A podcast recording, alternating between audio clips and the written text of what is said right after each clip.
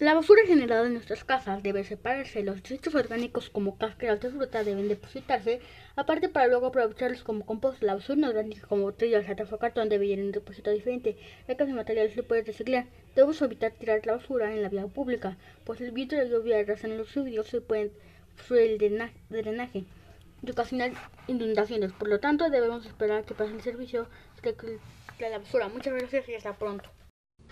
Radio Burbuja, programa para niños que se transmite dos veces a la semana, de 4 a 4 y media, en Radio Chavos, en el 2013 de AM. En cada emisión, dos locutores abordan un tema. Además, incluyen cápsulas informativas, música y un cuento breve. Una vez a la semana, se invita a niños a que participen en el programa.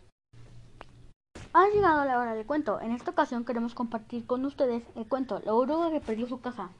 Pongan mucha atención Amigos, al final haremos algunas preguntas sobre la historia y a los primeros tres niños o niñas que las contesten les regalaremos un cuento.